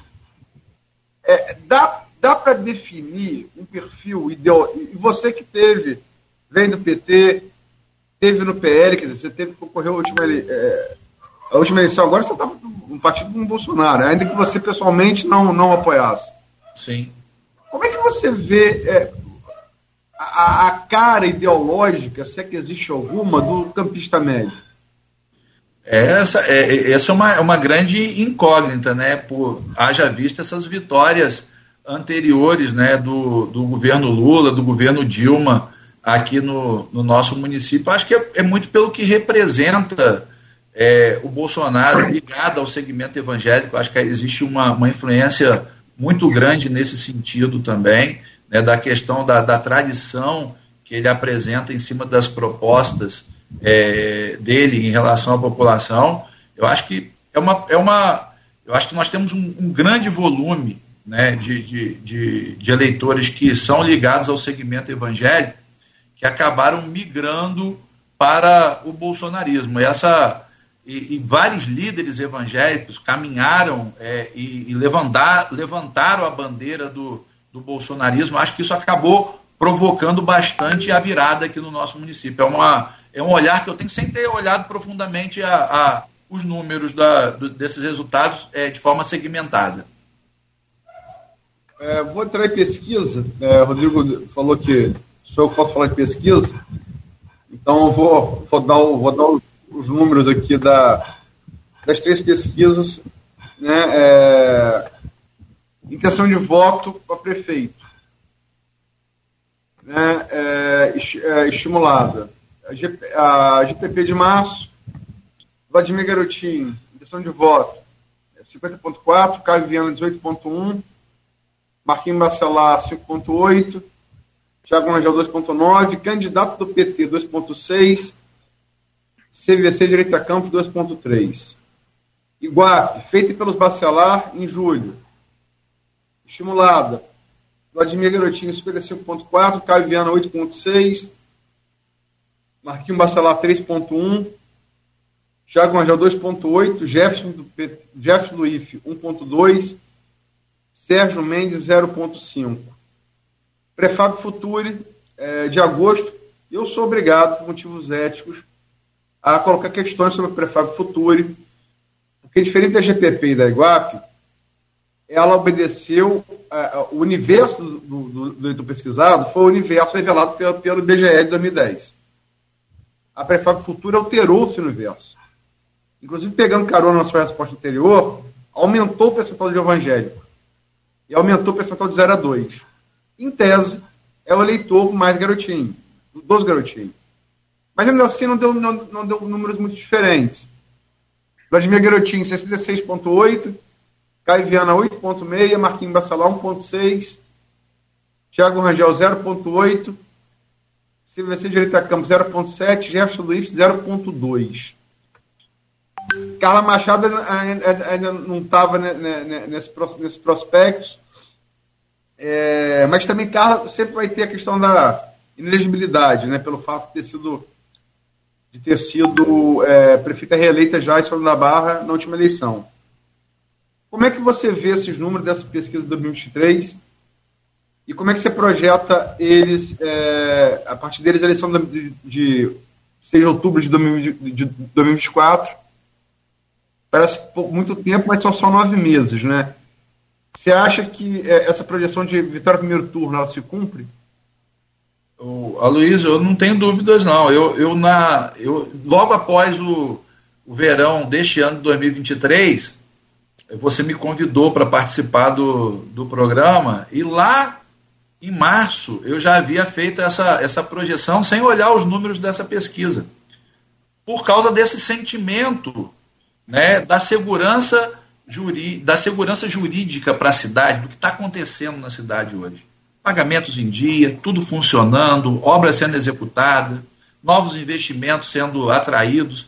E eu já conversava com vários atores locais e já enxergava que que o Vladimir estava agradando o pessoal, não só dos bairros periféricos, mas da academia, os formadores de opinião. Isso eu vejo com muita, muita naturalidade o encaminhamento do Vladimir é, numa reeleição no primeiro turno, porque a gente não vê nenhum outro ator, Aloysio, que seja capaz de fazer um confronto com o Vladimir e que tenha experiência em administração pública em campos e articulação política como o Vladimir tem hoje. Ele tá, está há três anos gerindo com as contas aprovadas, com a aprovação da população e com uma articulação política não vista anteriormente no governo do Estado e também no governo federal. Então, assim, eu não enxergo nenhum outro ator que tenha experiência administrativa e articulação política para poder fazer esse enfrentamento num governo que vem dando muito certo. Volto a repetir, melhor do que os dois governos anteriores a ele. Então, vejo com muita naturalidade a pesquisa aponta ao que a gente encontra nas, nas ruas, tá conversando com, com os eleitores. A pesquisa aponta exatamente o sentimento da, da população de Campos, que é um sentimento de aprovação de um governo que vem realizando muito, que vem entregando muito para o povo. Como advogado, como é que você vê a possibilidade de Carla Machado? Eu quero saber mais como advogado que como político. Eu, eu, vejo, é, eu vejo a impossibilidade, na verdade, eu não vejo possibilidade alguma, né? É, na verdade, ela não pode. A, é, a, tese do prefeito itinerante, isso já é consolidado na, na jurisprudência eleitoral, a lei é muito clara nesse sentido, só se houver uma mudança, uma virada de, de 360 graus para poder fazer com que isso seja favorável a ela. 360 volta para o mesmo lugar. 180. É, é, é, é. 180. 360 vai e volta. Vai e volta, é. é. Mas é. eu, não vejo, eu não vejo possibilidade, Adilson, eu vejo impossibilidade. Né? Não, não, é, pra, com todos os agentes jurídicos que eu conheço, todo o pessoal que, é, que tem experiência em direito eleitoral, conversei bastante com a doutora Priscila Marim sobre o assunto, ela também conversou é, é, com alguns outros pares é, no Rio de Janeiro, em Brasília, ninguém vê essa possibilidade. Deixa eu fazer a última pergunta em relação à pesquisa, e aí passo a bola para Rodrigo Nogueira, para Nogueira encerrar, tentando dar moral ao Nogueira aí com, com o Fluminense. É, rapaz, estava vendo aqui os palpites aqui, Nogueira, só tem. Enfim. É, a pesquisa de Iguape, de julho, eu gosto de usar Iguape por quê? Porque quem, quem encomendou foi, foi os Bacelar. Uhum. Acho melhor ter. Além do Iguape ter uma história, eu vi metodologia, não faço, por exemplo, a metodologia da Iguape, os questionamentos que eu faço a Prefab Futuro. Tem que ter ética para fazer a coisa. Compara com, compara com o IBGE. E, e, além de ter, de ter, de ter, de ter, de ser um instituto é, de credibilidade, recomendou Foros Bacelar. O resultado foi amplamente favorável, favorável a, a Vladimir. Então, acho que o melhor Teflon não existe, né? A Prefab Futura, em relação. É, pesquisa para vereador é sempre muito mais complicado. É uma eleição proporcional, né? É, é, é é, depende de uma série de fatores, é, enfim. Você, tem, tem vereador, vereador, você falou, vereador de grupo familiar, vereador de bairro, você tem vereador que já é mais espraiado a votação. É, é, é, é muito complicada a, a, projeção. No entanto, é, a tendência apontada, a tendência, pela Prefab Futuri, encomendado pelos, pelos Bacelar em julho, é que dos 25 nomes mais citados a vereador, aí em espontânea, pelo eleitor, 18 foram de Vladimir. 18 foram de Vladimir. É, eu, eu, não vou entrar no mérito dos nomes, mas na, na proporção. E, e, uma outra coisa, enquanto o governo Vladimir tem, uma, é, é, tem uma aprovação é, de 74,7% da população, na pesquisa Iguape de julho, encomendado pelos Bacelar. A dividida aí de do, é, ótima 12,6, 12 boa 38,5 e regular positivo para 23,6. Vai fazer 74,7. Aprovação do governo Vladimir. A reprovação da Câmara Municipal de Campos é maior que a aprovação. 38,6% da população de Campos reprova a Câmara Municipal de Campos. 35,5% aprova. É um empate técnico, né? E não sabe, não respondeu 26%. Como é que você vê esses números dessa pesquisa para o legislativo? Em relação à aprovação e reprovação do poder, né, é algo que pode ser medido com, né, de forma mais eficaz, né, com uma margem de acerto maior, porque você ou aprova ou você reprova. E se a maioria está reprovando, ela está discordando do modo de operação ao, ao, ao, qual vem sendo conduzido conduzidas as sessões e, e muitos, muitas sessões tumultuadas, muitas brigas em plenário, algo que acaba envergonhando até a, ao eleitor e a cidade. Eu acho que em muitos casos é, tem acontecido muitas confusões que acabam gerando uma reprovação em relação ao poder. Então, é, é, essa, essa, esse quesito, aprova ou reprova, não, tem, não há o que se discutir. Se boa parte vem reprovando, acredito eu, se deve em ao fato dessas confusões que vem existindo dentro do Poder Legislativo. Agora, a pesquisa em relação a nomes para ocupação de espaços nas eleições do ano que vem, relacionadas ao Poder Legislativo, e aí a, a margem é, de erro ela é, ela é enorme, porque a quantidade de candidatos e a quantidade de partidos e o sistema que é proporcional, ele não permite uma uma eficácia né, né, nessas pesquisas. Eu posso até me citar até como, como exemplo, eu concorri a duas eleições de vereador e venci as duas. E em, em várias pesquisas eu não estava eleito nenhuma nem outra. E eu fui o mais votado nas duas vezes nos partidos pelos quais eu, eu disputei. Uma delas eu ainda fui, além de ser mais votado pelo partido, fui mais votado da cidade. Né? Então eu não estava eleito. Na avaliação dessas pesquisas, eu não seria eleito nem em 2012 e nem em 2016. No entanto, eu fui eleito sendo mais votado de cada partido nas duas. Então, ela não demonstra com precisão, é, por causa. Não, não, é, não, é, é, não é culpabilizando o Instituto, não. É porque é difícil mesmo. Né? Você tem uma eleição com centenas de candidatos, dividido por dezenas de partidos. E ainda por cima num sistema proporcional, que você tem que fazer cota de quociente eleitoral, de quociente partidário, de sobra. Isso é quase que impossível você determinar quem ganha e quem perde uma, uma eleição de, de vereador. Então a margem de erro é muito grande, não, não gera confiabilidade. A confiabilidade aí ela pode se dar sim em relação à aprovação ou reprovação do Poder Legislativo. E aí está é, tá sendo muito claro que o modo de operação atual do atual Poder Legislativo vem sendo reprovado pela maioria dos campistas, o que deve gerar uma mudança significativa nos quadros de, de vereadores nas eleições do ano que vem. E vai ser com muita naturalidade, eu acredito que, de fato, o grupo do Vladimir Garotinho, dos partidos que vão construir essa aliança com o prefeito Vladimir Garotinho, eles possam eleger é, cerca de 18 ou até 19 vereadores no próximo legislativo. São as contas que a gente também faz por enxergar a aprovação do governo e no leque de alianças e na formação das nominatas e das estratégias que o governo vem colocando em relação à ocupação de espaço no Poder Legislativo. Marcão, é, a Luiz falou da, dos números da aprovação de Vladimir. É, muito se fala, eu não vi, eu não vi essa, esses dados de dezembro, agora que a Luz falou que ele teve acesso a uma parte aí.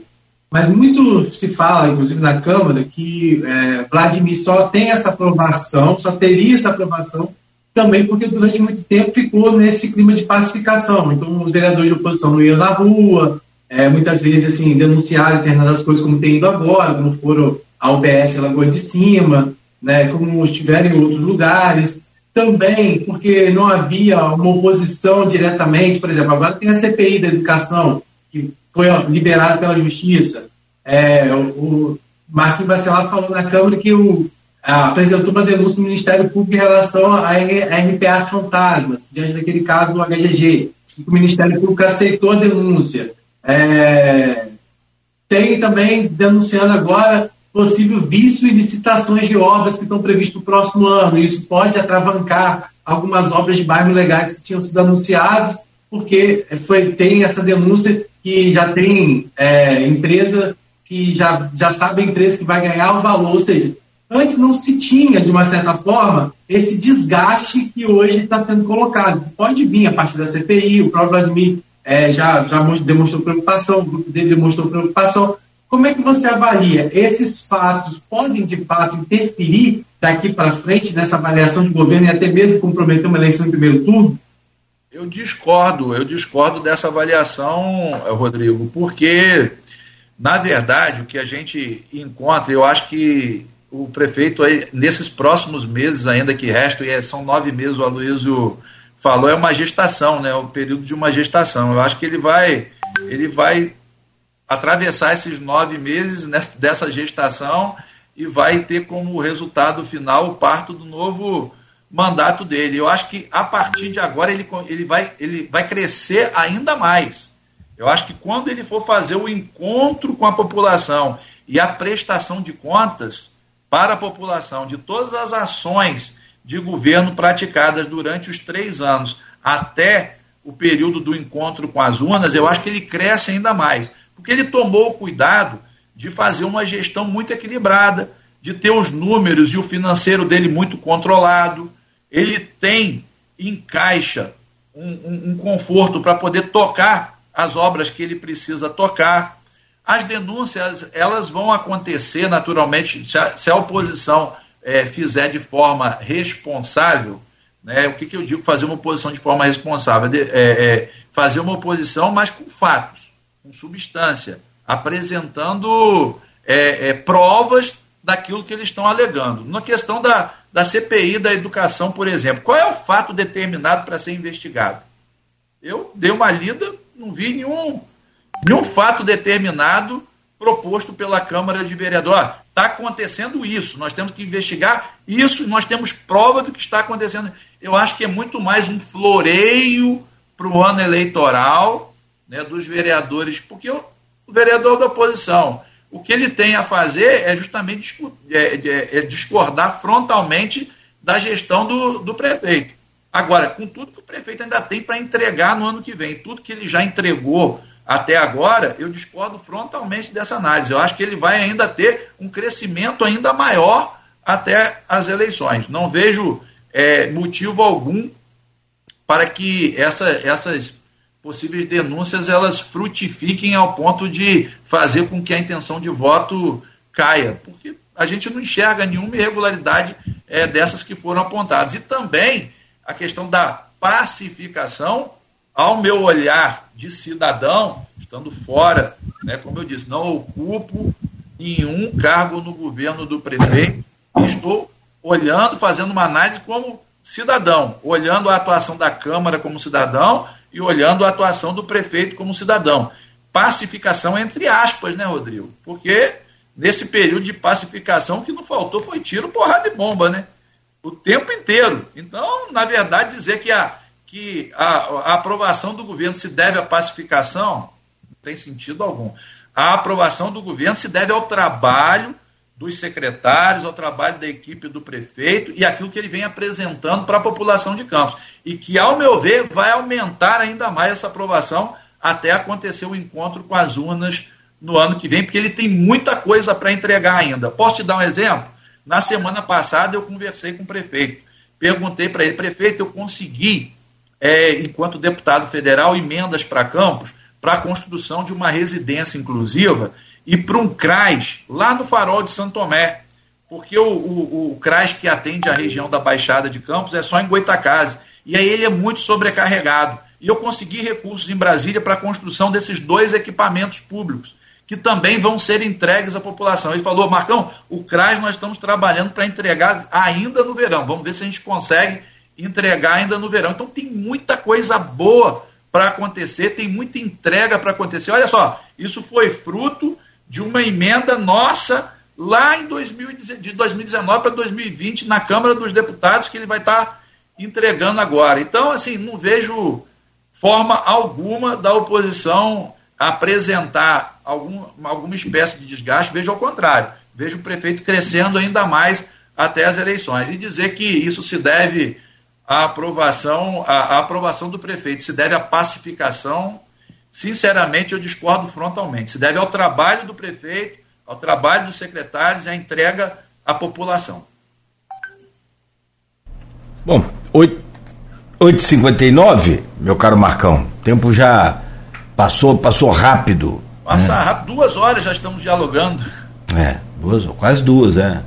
é. Até peço perdão a você, peço perdão é. ao Luísio e ao Rodrigo é, pelo formato híbrido do programa. Eu acabei é, me confundindo aqui totalmente com a, a edição de hoje, que era por Skype, eu achei que era por por presencial. Peço desculpas a você, Marcão, ao Luiz e ao Rodrigo, tá? Por, por, esse, por esse engano meu aí, mas correu tudo bem, deu tudo certo, graças ao, ao bom Deus. E para fechar o programa, meu caro, você bem direto, não, Aloysio e, e Rodrigo. É mais fácil ganhar para vereador ou o Fluminense ser campeão mundial? Eu acho que é, as duas situações são bem difíceis, viu? Ganhar para vereador é muito difícil. E o Fluminense também hoje vencer o campeonato mundial vai ser difícil, mas pode ter certeza que vai ser com a minha torcida.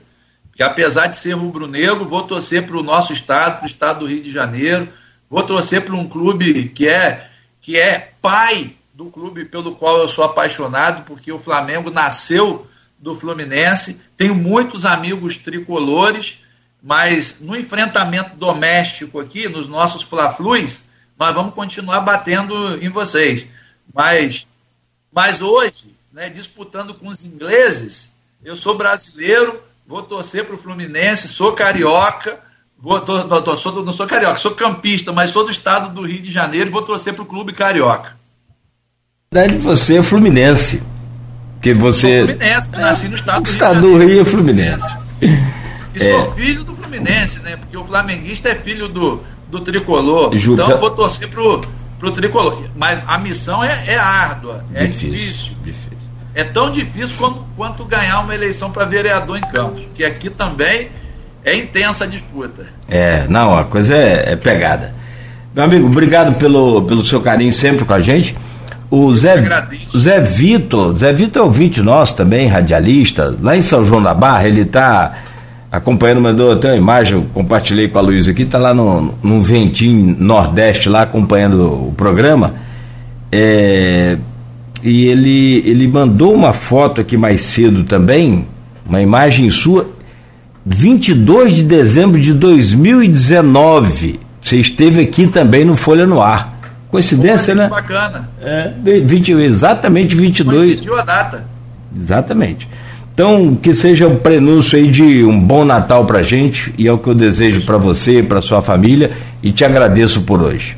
Igual, vou, vou me despedir te desejando a, não só ao Cláudio, ao Rodrigo, ao Luiz, ao Beto, a todos aqueles que nos ouvem também que nos assistem, um excelente Natal, um ano novo repleto de felicidades e meu desejo que Deus esteja presente na vida de cada um de vocês, abençoando a família de vocês, os lares de vocês e que promovam tudo de bom. Só tenho a agradecer, agradecer pela minha vida, pela saúde, pela da minha família. O ano de 2023 está chegando ao finzinho que a gente vai comemorar né, o nascimento do nosso Senhor Jesus Cristo na próxima segunda-feira, que ele derrame bênçãos na vida de todos vocês, dos nossos ouvintes e daqueles que nos assistem também. Fiquem todos com Deus. Obrigado, só aguarda aí para eu trazer aqui o Rodrigo e a Luísa para fazer esse fechamento. Pode. A única coisa boa desse erro meu hoje foi, foi que eu fiquei, fiquei perto de Rodrigo. O Rodrigo está aqui na rádio. Então daqui a pouco eu vou lhe dar um abraço nele também. Rodrigo, obrigado pela sua presença aqui hoje. Ele deve estar tá me xingando, que é meia hora mais de sono para ele.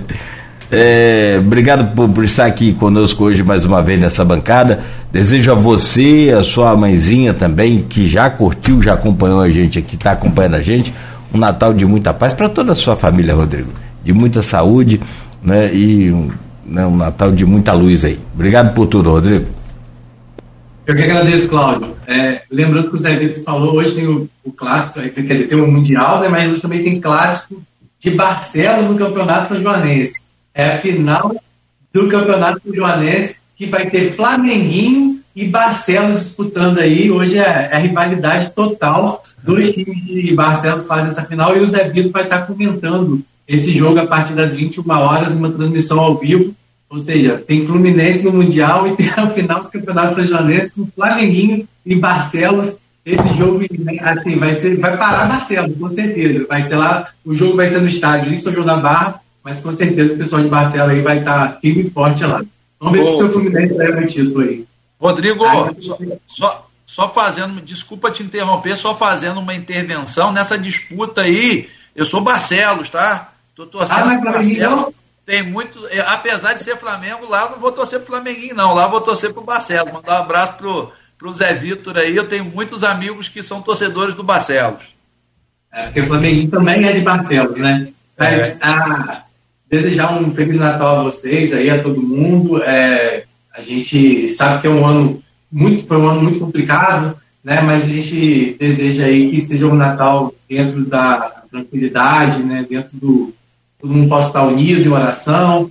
Agradecer mais uma vez a companhia sua, Cláudio, de Aloysio, do Marcão, né? E vamos aí, porque está acabando o ano e muitos desafios ainda pela frente. Daqui a pouquinho a gente vai, já começa a trabalhar na edição da Folha, né, desse sábado. Né, vai ter também, claro, parte dessa entrevista do Marcão, também parte da entrevista da Priscila de ontem é, vai estar é, nessa edição. Então, daqui a pouquinho já começa a trabalhar nela aí para estar amanhã bem cedinho nas bancas. Muito bom, perfeito, Rodrigo. Bom, e agradecer também né, a você, meu caro Aloysio, pelo programa de hoje, pela semana. É, já desejar também a você um Natal de muita paz, de muita luz, é, que Deus derrame aí todas as bênçãos para você, para sua família, né, para todos que, que você ama. E dê paciência para aguentar a gente aí para mais um, mais, pelo menos mais um ano, né? Obrigado aí por tudo. Feliz Natal para você já de antemão, Aloysio, e passa aí o seu fechamento aí com o Marcão também, fica à vontade. E claro, evidente, se quiser falar sobre o jogo logo mais, você conhece, sabe aí o potencial dos dois times, fique à vontade também. É, sobre o Fluminense, é, só vou. É, é, o Marcão falou, o Clube de Regata do Flamengo é fundado em 1995. É, portanto, sete anos anterior ao Fluminense Futebol Clube, que é fundado em 1902 a, a, o, o, e naquela época, pode parecer estranho hoje, mas naquela época regata e futebol competiam como esporte mais popular. Né? Logicamente depois o futebol passou, enfim, mas naquela época competiam.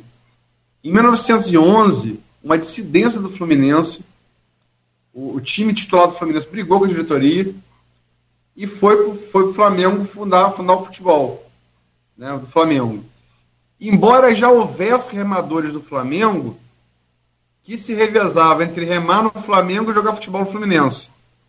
Então é uma história é, realmente o futebol, o futebol do Flamengo veio do Fluminense, mas o, o Flamengo em si, instituição, ela é anterior ao, ao Fluminense.